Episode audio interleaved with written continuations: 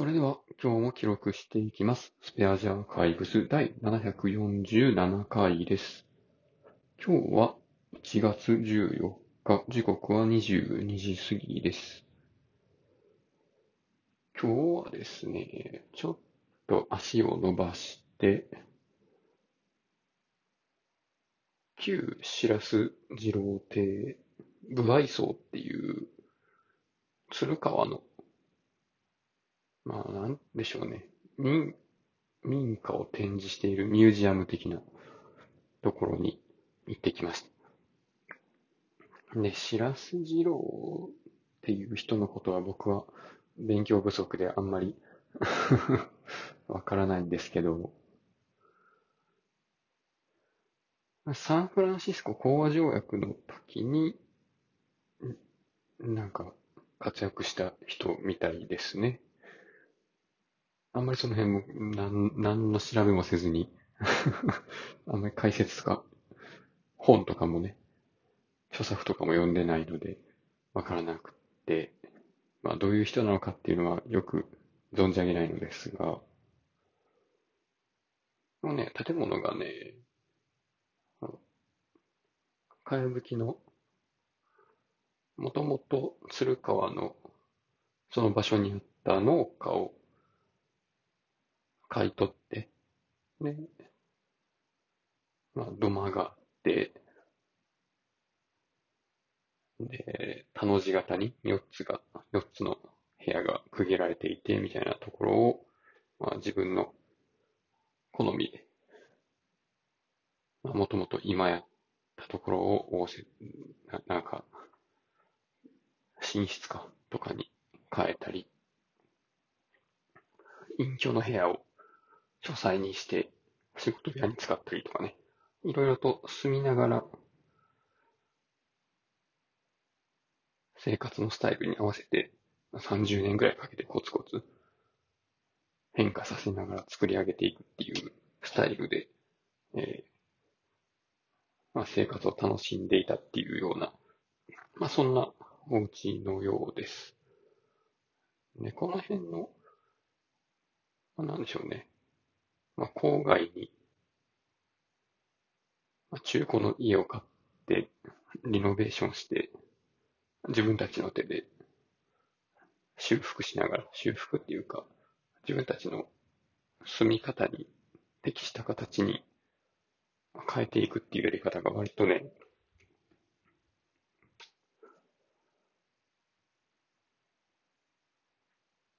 まあ、山梨とか、この前行った時のね、古民家のリノベの人たちとも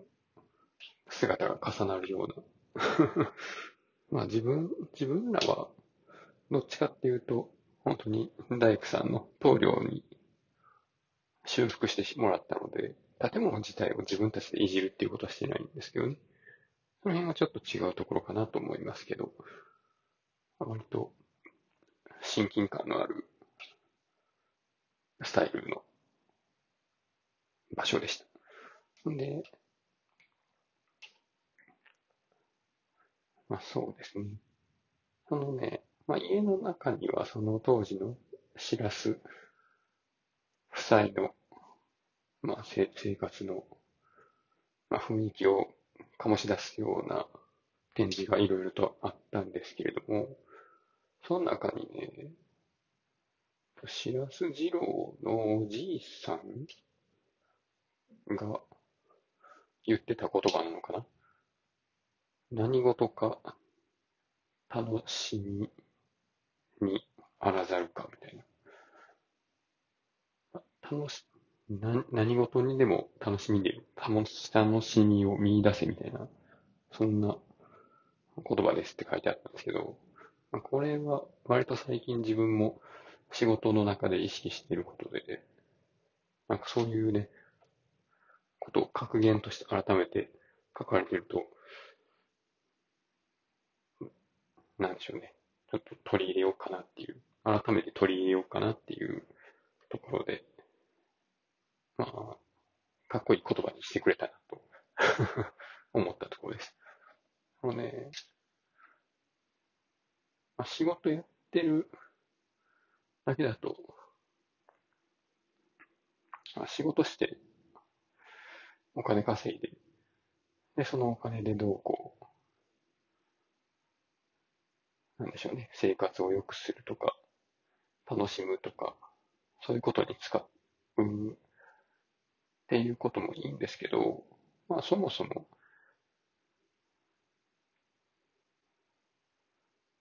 まあ、仕事やってる時間が、まあ、本当に、その、それ以外の時間のための、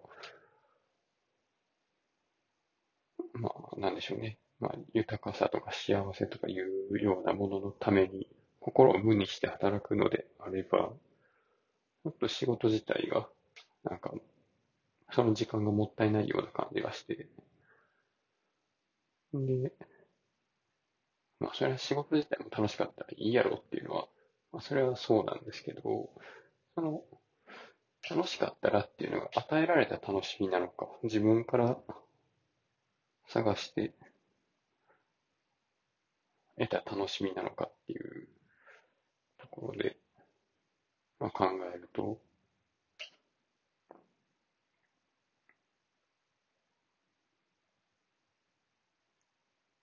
なんというかな。まあ、誰にどう思われようが自分が楽しんでたらいいみたいな。いや、なんか、うん、そういうことが言いたかったんじゃないな。まあ、何でも楽しみを見出せた方が、それは楽しいよねっていう、まあ、それだけですね。はい。で、まあ、あとその建物に関して言うと、この天井からろうそくを吊るすような、そういうね、陶器の器が、まあ、チューブラリーにってぶら下がってるんですけど、そのね、陶器の器に、野原の実がついている枝、野原の枝で実がついているものが、まあ、生けられてるというか、乗せられて飾られてて、それがね、すごく良かったんですよね。細い枝の先に、赤い小さい丸い実が何個もついてるんですけど、それがね、なんかすごいいいアクセントになってて。で、野原自体はうちの庭にも咲いてて、で、いつぐらいかな？12月になったぐらいからかな。あの、妻がその枝を、花の落ちた後の実がなってる枝を妻が切ってきて、で、玄関の次の間のところにそのままポンって置いてるんですけど、まあそのポンって置いてるだけでもすごく雰囲気が出ていいんですよね。で、まあそれを天井から吊るすっていうことをやったらすごくいいなっていう、その実例みたいなのを見れたっていうまあ、そういうところで、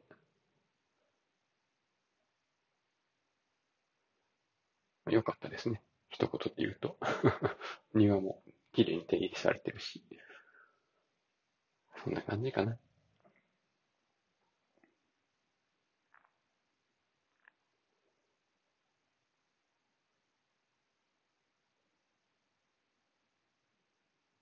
ほんでそうですね。まあ、あとあえて言うんであれば、その帰りに、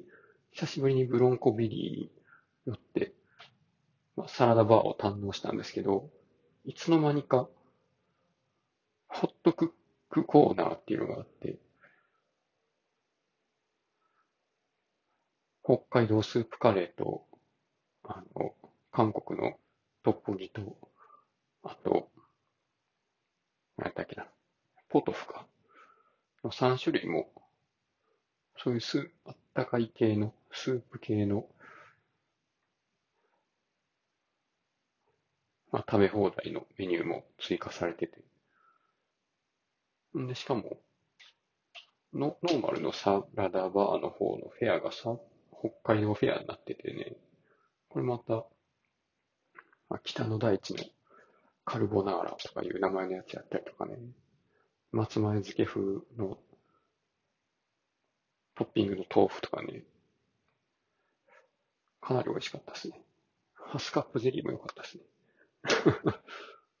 でまあ、ちょっと前に行った時よりもサラダバーの値段自体は上がってるというか、まあ、なんでしょうね。ランチメニューにはその値段でついていたはずのサラダバーが別料金になって、プラス400円ぐらいで入るようになったんですけど、これを帰って、まあ良かったなという、思、っていうふうに思ってます。ね、値段維持したままサラダバーの内容が貧弱になってしまったら、本当に、すごい残念なもう別にブロンコビーいかんでいいかなっていうふうになっちゃうのですけど、まあ値段上げてクオリティを維持するどころか、ちょっとね、メニューも増えたりとか、まあ、引き続き凝ったレシピのサラダを提供してくれるっていうのがすごくいいですね。店舗もっと増えたらいいんですけどね、ビリー。本当あの、サラダバーって言って単品の野菜だけポンポンポンポンって取り放題になってるところはいろいろあるんですけど、このね、季節ごとに、この、サラダの組み合わせとして、まあ、一つのなんとかサラダってなってる、まあ、例えば、ブロッコリーと、あの、カニカマのサラダみたいなのになったりとか、あの、北海道のな、なんとか大豆と、なんとかかぼちゃを使った、なんとか風のさっぱりめのサラダみたいなのとかね。そういう一つのサラダメニューとして提供してくれるようなお店ってあんまりないんですよね。そういう店がもっと増えてくれると いいんですけどね。そんななんていうか、自分で単品の野菜組み合わせる以上のものが、まあ、出てくると思うので。だってね、サラダの組み合わせだけやったらなんか、ドレッシングももともと限られてるし、具材も、なんかね、ベーコンとか鶏とかそんなん入れられへんし、なんか季節限定の野菜とか、そういうのもね、選べないですもんね。な